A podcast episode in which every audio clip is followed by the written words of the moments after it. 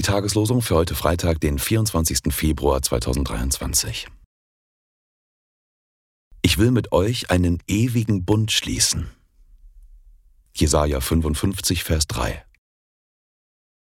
Auf alle Gottesverheißungen ist in Christus das Ja. Darum sprechen wir auch durch ihn das Amen. Gott zur Ehre. 2. Korinther 1, Vers 20. Die Losungen werden herausgegeben von der Evangelischen Brüderunität Herrnhuter Brüdergemeine.